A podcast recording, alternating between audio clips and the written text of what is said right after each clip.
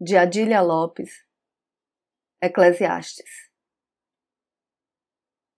Tempo de fuder, tempo de não fuder. Saber gerir os tempos, compor.